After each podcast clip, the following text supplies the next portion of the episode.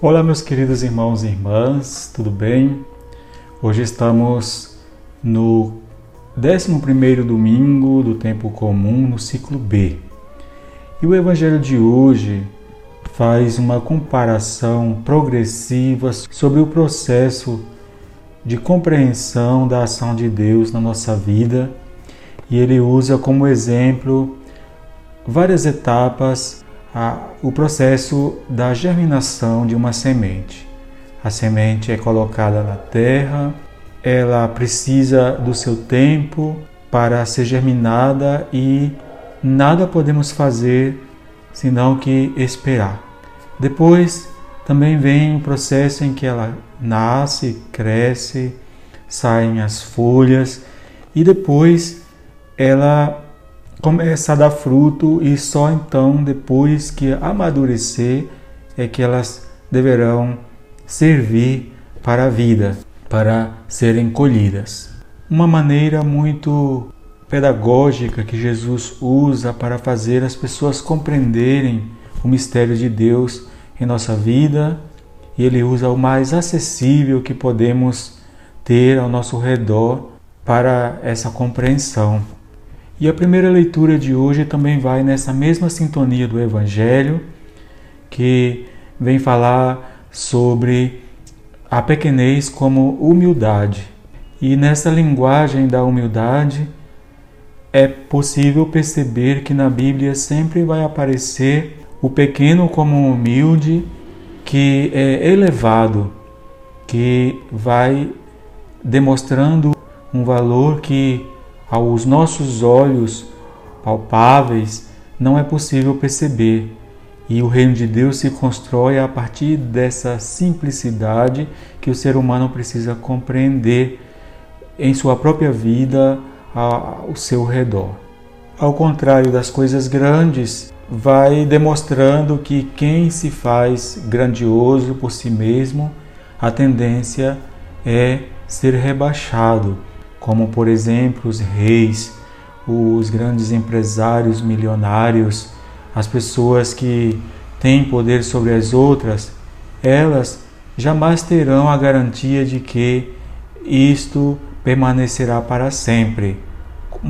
Com a sua morte também morre o seu poder. Por isso, o reino de Deus surge de uma maneira não tão dramática, vem de uma maneira oculta, simples, capaz de ir transformando a vida da, do ser humano por processos, por etapas, como a semente que é germinada na terra. O Evangelho de hoje também tem uma relação entre a fé e as obrigações da nossa vida. Tudo o que fazemos exige de nós um pouco mais além da, daquilo que está determinado. Isso só é possível se formos capazes de perceber uma realidade que aos nossos olhos não está acessível, mas acessível à capacidade de ver com o coração.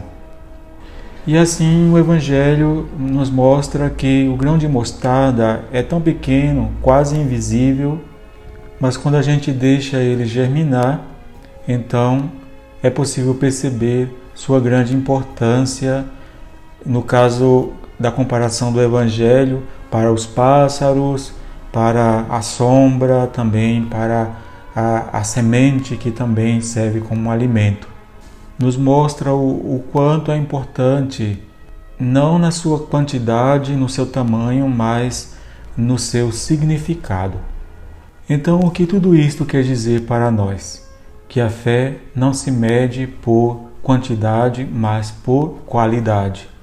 O grão de mostarda, então, nesse caso, é um exemplo para dizer que é preciso assumir uma condição em que a partir das coisas simples da nossa vida, nós vamos construindo o reino de Deus e essas coisas simples não são nem sempre fáceis para serem assumidas em nossa vida. Como aplicar o sentido de, desse grão de mostarda na nossa vida? Por exemplo, que tal se fazemos um esforço para sorrir mais, oferecer mais do que receber, estender mais as mãos para os outros que precisam de nós, elogiar mais do que criticar, porque é, porque é muito comum a gente ver defeito em tudo, mas não ver o valor que existe nas pessoas, porque está ali como um grão de mostarda que é tão pequeno, mas grandioso para Deus ser mais compreensíveis, ter mais paciência. É difícil, mas a gente precisa acreditar que é possível. Tudo isto exige de nós um grãozinho mais de fé, senão a nossa vida cristã se torna como aquela outra passagem do Evangelho que diz que somos servos inúteis, que fizemos o que era nossa obrigação mas não colocamos algo mais de esforço para que fosse melhor do que nós temos como obrigação para oferecer. Que Deus abençoe a todos, bom domingo, boa semana. Louvado seja nosso Senhor Jesus Cristo, para sempre seja louvado.